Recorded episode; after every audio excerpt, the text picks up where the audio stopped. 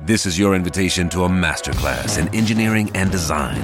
Your ticket to go from zero to 60 with the Lexus Performance Line. A feeling this dynamic is invite only. Fortunately, you're invited. Experience the exhilaration of the Lexus Performance Line and some of the best offers of the year on select models at the Invitation to Lexus sales event, now through April 1st. Experience amazing at your Lexus dealer. Hattet ihr Farbfernsehen? Schwarz-Weiß. Siehste, das war nämlich damals 74 die ganz, ganz große Frage. Guckst du Finale in Schwarz-Weiß? Die deutsche Fernsehindustrie, wie Nordmende, Grundig und solche, die hatten den Sommer ihres Lebens, weil sie Farbfernseher verkauft haben.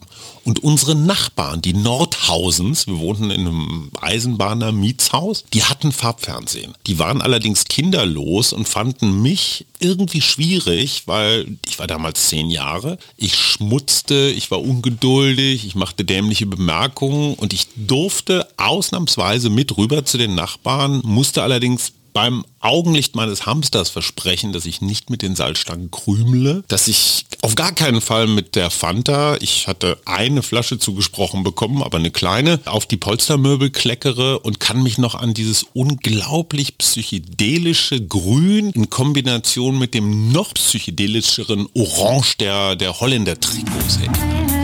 Herzlich willkommen zum Mutmach-Podcast von Funke mit seinem WM-Spezial. Legenden, Tragik, Trottel. Pelé, Maradona, Berti Vogts. Fußball ist so viel mehr als ein kurzer Wüstensturm. Gerhard Waldherr und Hajo Schumacher schwelgen hemmungslos in Kicker-Nostalgie. Früher war eben doch alles besser. Der Mutmach-Podcast abonniert uns gern. Das ist für euch kostenlos, aber für uns ein Zeichen, das Mut macht. Und jetzt Anpfiff! Na, na, na, Eigentlich müssten wir jetzt traurige Abschiedsmusik spielen, Waldo, weil es ist die letzte Folge vom Mutmach Podcast WM Spezial, mit dem wir uns durch diese Weltmeisterschaft beholfen haben, diesen kurzen Wüstensturm. Bei uns heißt ja WM auch nicht Weltmeisterschaft, sondern Waldos Mythen. Mir gegenüber der geschätzte Kollege und Freund Gerhard Waldherr. Lieber Waldo. Hallo Hajo. Dein- Sollen, sollen wir mal mit der FIFA reden, ob sie vielleicht nicht nächstes Jahr nochmal eine WM machen? Dann Nee, lass mal. Die, dann könnten wir die Sache nochmal durchziehen. Das Wichtigste an der WM natürlich ist das Finale. Darüber wollen wir heute reden. In deinem Buch Die WM und ich, die Geschichte müssen wir noch einmal schnell erzählen. Gerd Reitel, über 90 Jahre, du saßt bei ihm im Garten und er hat ja ein Geständnis gemacht, das weltexklusiv ist in deinem Buch. Gerd Reitel war 23 und fuhr zur WM in die Schweiz 1954. Das Wunder von Bern für die Das Jüngeren. Wunder von Bern. Und einer, der damals noch ein Zwei Überlebende gab es noch damals, als wir uns getroffen haben. Inzwischen ist Gerd Reitel alleine. Ähm, und wir arbeiten uns so ein bisschen durch das Turnier, sitzen im Garten, die Vögel zwitschern, Marga Reitel bringt Kekse und wir sind so nach gefühlt anderthalb, zwei Stunden sind wir beim Österreich-Spiel 6 zu 1 gewonnen und dann kommt das Finale. Und ich sage, Herr Reitel, ich muss mal schnell aufs Klo. Das habe ich aber schon erzählt, oder? Egal, erzähl's nochmal, weil es einfach die geilste aller Finalgeschichten ist. Gut, ich muss mal schnell aufs Klo. Und wenn ich zurückkomme, dann sprechen wir über das Finale.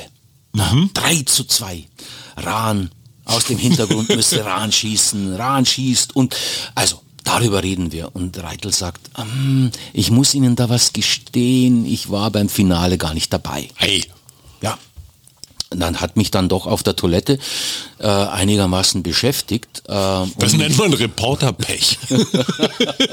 meine ganze Geschichte war im Eimer. Ja. Na, aber ich komme zurück und sage, was war denn los? Und er sagt, ja, es hatte eben mit der Marga zu tun, die er aus der Schule kannte, mit der er immer äh, von äh, Hof äh, oder von Rehau nach Hof in die Schule gefahren ist, die kannte er lange und äh, mit der war er so ein bisschen verbunden. Die Frau, die euch die Kekse gebracht hat. die uns die Kekse gebracht Mhm, hat. 60 Komm Jahre später. Drauf, Mhm.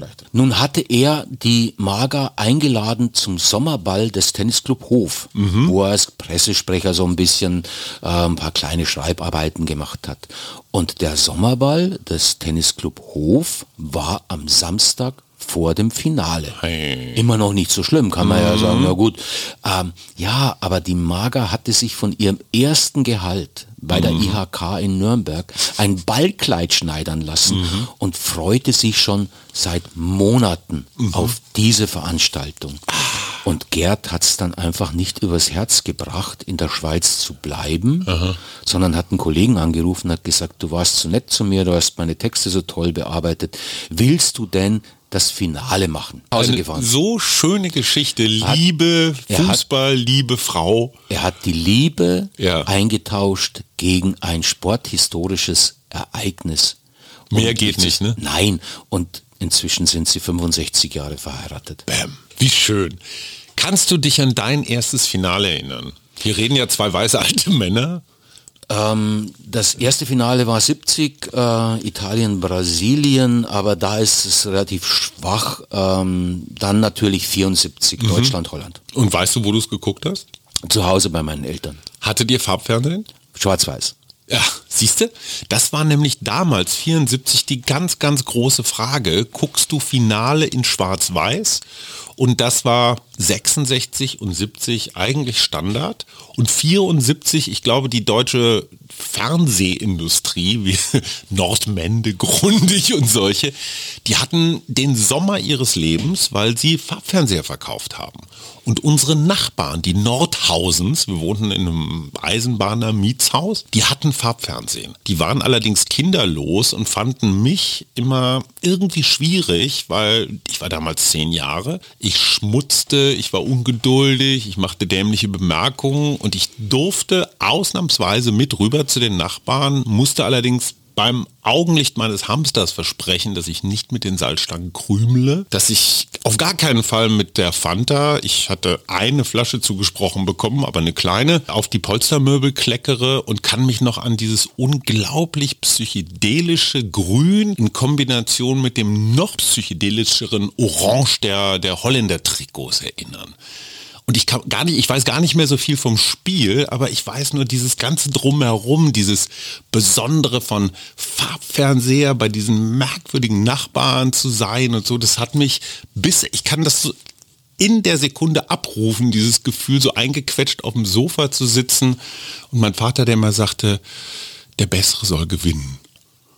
Als Weltkriegsteilnehmer durfte man natürlich nicht nationalistisch sein, deswegen Die haben ja auch er- damals nicht die Nationalhymne gesungen. zum Beispiel. Ne? Mhm. Ähm, aber was du gerade beschrieben hast, klingt so ein bisschen wie ein LSD-Trip in einem Erziehungslager. Ja, genau so war es auch. Okay, also, aber ähm, und ähm, wie war denn dein Gefühl damals bei diesem Spiel? Ähm, es war ja eine, eine eigenartige WM, die waren ja Europameister geworden, 72 galten als großer Favorit und standen nun nach einem ruppigen Turnier im Finale gegen eine Mannschaft, die unbesiegbar schien. Die Holländer hatten das, hatten ja die, die, die Weltmeisterschaft 74 dominiert, hatten ja alle zerlegt. Du hast ja in einem der Podcasts vorher geschildert, warum sie im Finale nicht mehr ganz so gut waren, weil sie in ihrem Quartier offenbar weil sich ein schwäbischer Reporter dort eingeschlichen hatte und wir wollen es mal so sagen, ein pikante Details der Freizeitgestaltung der Holländer ausgeplaudert hat. wovon Frau Kreuf nicht äh, angetan war. Sie waren not amused, wie man äh, bei Windsors sagen würde. Aber mal abgesehen davon, es war eine ganz komische WM, auch deswegen, weil diese bleierne Zeit über Deutschland lag. Es war der Sommer, als Willy Brandt am Ende war. Es war, glaube ich, auch, es, es waren die, der erste autofreie Sonntag, es Ja, gab hatte, Ölkrise. Man hatte ja diese RAF-Geschichten. Zwei Man Jahre vorher Zwei Jahre vorher Anschlag Olympia. Olympisches Dorf. Ähm, wir wissen, das Klima war, war, war schwierig Mhm. und äh, da, damals, kannst du dich noch erinnern, Ölkrise? Genau, Ne? genau, genau, genau. Sonntage und es hat die ganze Zeit geschüttet. Es hat geregnet ohne Mhm. das Ende. Regenspiel es war damals kalt. in Frankfurt, ne? Frankfurt gegen, die Polen. Ja. Wer hat das Tor gemacht, das eine? In Frankfurt Müller. Ja. Also es war Müller, ne? Das war Müller. Aus so einer Pfütze raus. Genau. Ja, sagenhaft. Also nochmal, es war ein komisches Finale und diese Begeisterung, die wir dann 2006 hatten, obwohl wir dann nicht im Finale waren, überhaupt kein Vergleich. Ne? Das ist ein völlig anderes Deutschland. Aber wenn wir über das Finale reden, muss man doch einfach mal feststellen, die Finals bei Weltmeisterschaften mhm. sind ja nie die besten Spiele. Die besten Spiele sind ja immer vorher. Meistens, ja, meistens Viertel, in der ne? K.O.-Runde. Viertelfinale, Halbfinale. Ja, genau. Ne? Und wer dann, und da ist es oft so, dass du so Spiele hast, die hätten auch genau andersrum ausgehen können. Ne? Weil oft Elfmeterschießen, mhm. knappe Ausgänge.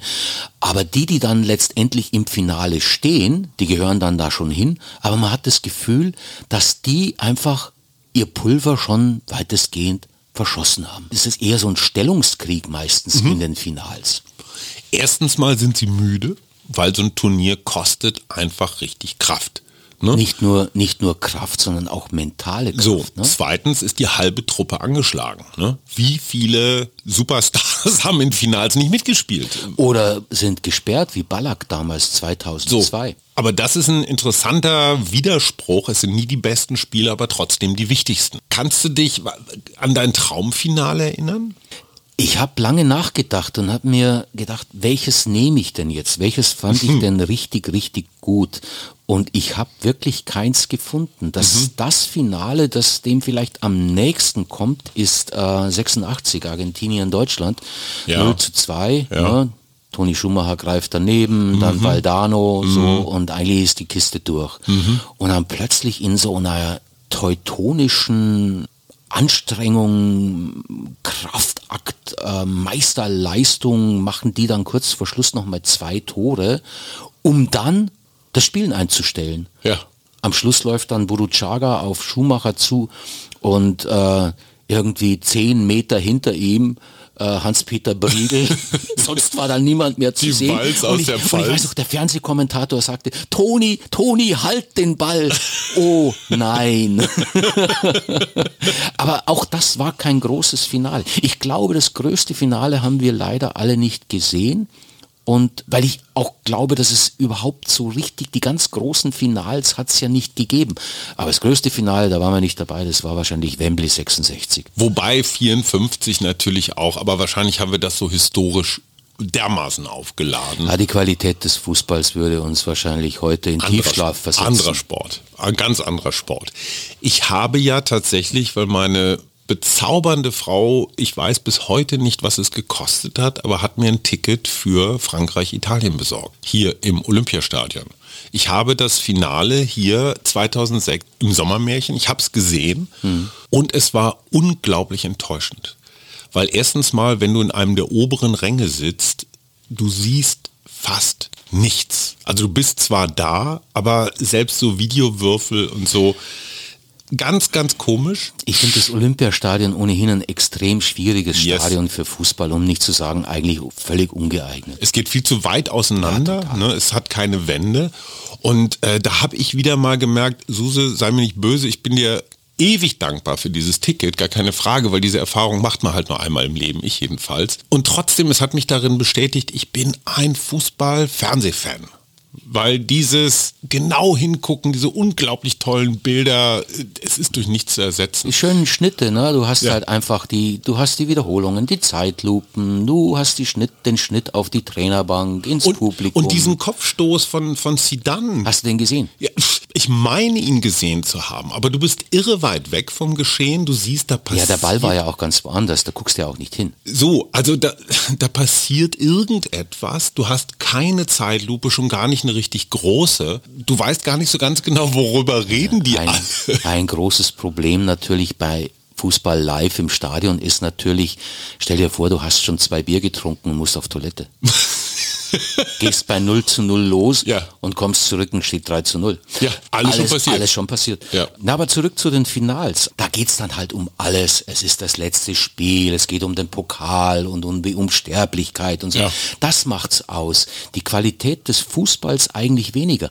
The Sun hat ja 2002 nach dem Finale Brasilien-Deutschland mhm. geschrieben, ein Glück, dass Kahn diesen Fehler gemacht hat. Mhm. Der Fußball wäre gestorben, hätten diese Holzklötze gewonnen.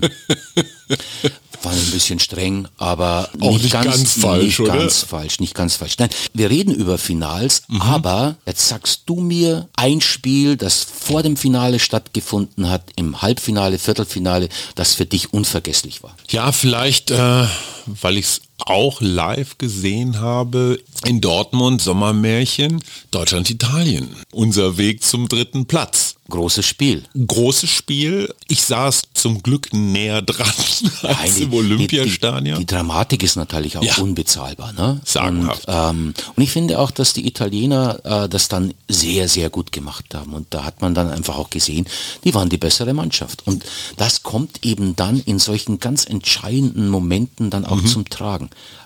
Mein absolutes ähm, WM-Highlight ist der Thriller von, Man, äh, von sagt Manila. Thriller von Manila. Nein, der Thriller von Sevilla. Ja. 82, Deutschland, Frankreich. 3 ja. zu 3 nach Verlängerung. Ja, Pakistan, Fallrückzieher Fischer. Ja. ja. 1 zu 3 zurück in der, in der Verlängerung. Und dann kommt nochmal, ähm, ich glaube, Rummenigge hat einen mhm. reingestolpert. Und dann diese Litti von links mhm. auf dem Horst Rubesch seine Nuss, der küpft zurück zum, zum Elfmeterpunkt und Klaus Fischer macht ihn auf unnachahmliche Art und Weise rein. Du und hast gerade gesagt, es gibt eine höhere Gerechtigkeit. Am Ende stehen im Finale dann doch die beiden besten Mannschaften. Ich bin da nicht so ganz sicher. Es gab einige Halbfinals, da hatte man den Eindruck, verdammt nochmal, das wäre eigentlich das Finale gewesen, oder? Sag mir ein Beispiel. Deutschland, Brasilien. Nein. äh, aber ganz sicher, du hast recht. Na, äh, ich, das Finale 98 ähm, war wohl eher Holland gegen Brasilien. Oder? Das Halbfinale. Ein unfassbares Spiel. Ja. Also auch jeder, der es gesehen hat, schwärmt noch heute davon, äh, mit einem unfassbaren Tempo. Die haben da alles rausgeholt und zwar über 120 Minuten. Ja. Die sind und Ronaldo damals wirklich auf der Höhe seines Könnens, also der brasilianische Ronaldo. Ja, ja.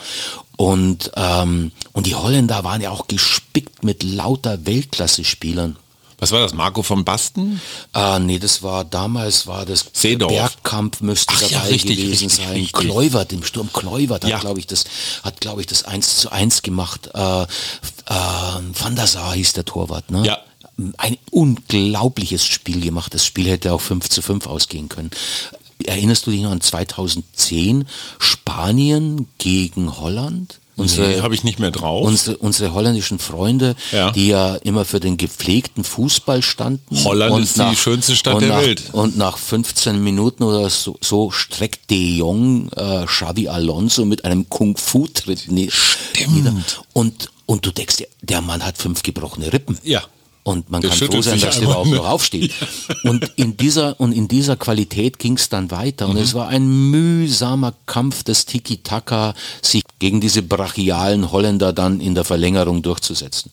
Wir wünschen euch ein ganz wunderbares Finale. Wir wissen ehrlich gesagt nicht, wer dagegen wen antritt. Ist uns auch völlig egal, weil wir haben es geschafft, in 13 Folgen Mutmach WM Podcast Spezial unserem nostalgischen Ich freien Lauf zu lassen. Hat irre Spaß gemacht, Waldo. Es ist toll. Vor allen Dingen auf der einen Seite gehört dazu natürlich dieses äh, Faktengehuber, ne? da bist du tausendmal besser als ich, aber ich merke, wie mir bei bestimmten Namen, bei bestimmten Momenten es wirklich nochmal, wie so den ganzen Körper elektrisiert. Ne? Und das zeigt einfach, was der Fußball für eine Kraft hat. Äh, Das schöne, interessante Erfahrung, äh, wenn du schon über Faktengehubere sprichst, äh, vieles von dem, ich wusste nicht, dass ich zu vielem, wozu ich jetzt was gesagt habe, dass ich das überhaupt noch wusste. Das ist wie Das Roland Kaiser Liedtexte. Du weißt nicht, dass du sie kannst. Nein, aber wenn sie dann, wenn, wenn, Genau. die, wenn die ersten Takte laufen, So. bist du drin. Ein Trigger und es geht los. Ne? Das menschliche Gedächtnis, ein Wunder. Lieber Waldo, das machen wir bei der nächsten Gelegenheit EM, ne? 2024. 2024, da sind wir dabei. Gibt es ein Buch, die EM und ich? Ähm, ich würde es nicht ausschließen. Du bist ein Wahnsinniger, weil das war schon eine Heidenarbeit. Auch dazu äh, ganz herzlichen Glückwunsch. Danke, lieber Hajo. Es war wirklich großartig. Ich habe das sehr, sehr genossen Ja. und ähm, ein bisschen sogar mich neu entdeckt dabei, weil ähm, dass ich so tief drin stecke in dieser ganzen Sache und dass es mich immer noch so bewegt, ähm, hätte ich nicht gedacht. Und beim Danke. nächsten Mal machen wir hier noch ein bisschen mehr Kneipe. Dann stellen wir uns ein Bierchen hier hin, ein paar Salzstangen und bröseln den Computer voll. Und, weißt du, weil es war so ganz kurz davor, das, was wir hier gemacht haben, hätten wir auch ohne Mikrofone machen können und hätten viel Spaß gehabt. Es klingt nach einem sehr guten Plan. Ihr wart ein tolles Publikum. Wir lieben euch. Danke, lieber Waldo. Bis dahin. Danke, lieber Hajo. Ciao. Ciao. Frohe Weihnachten. Das war der Mutmach-Podcast von Funke. Jeden Montag, Mittwoch, Freitag ganz frisch. Unterstützt uns bei steady.fm, folgt uns auf Instagram oder hinterlasst gerne eine nette Bewertung. Wir hören uns.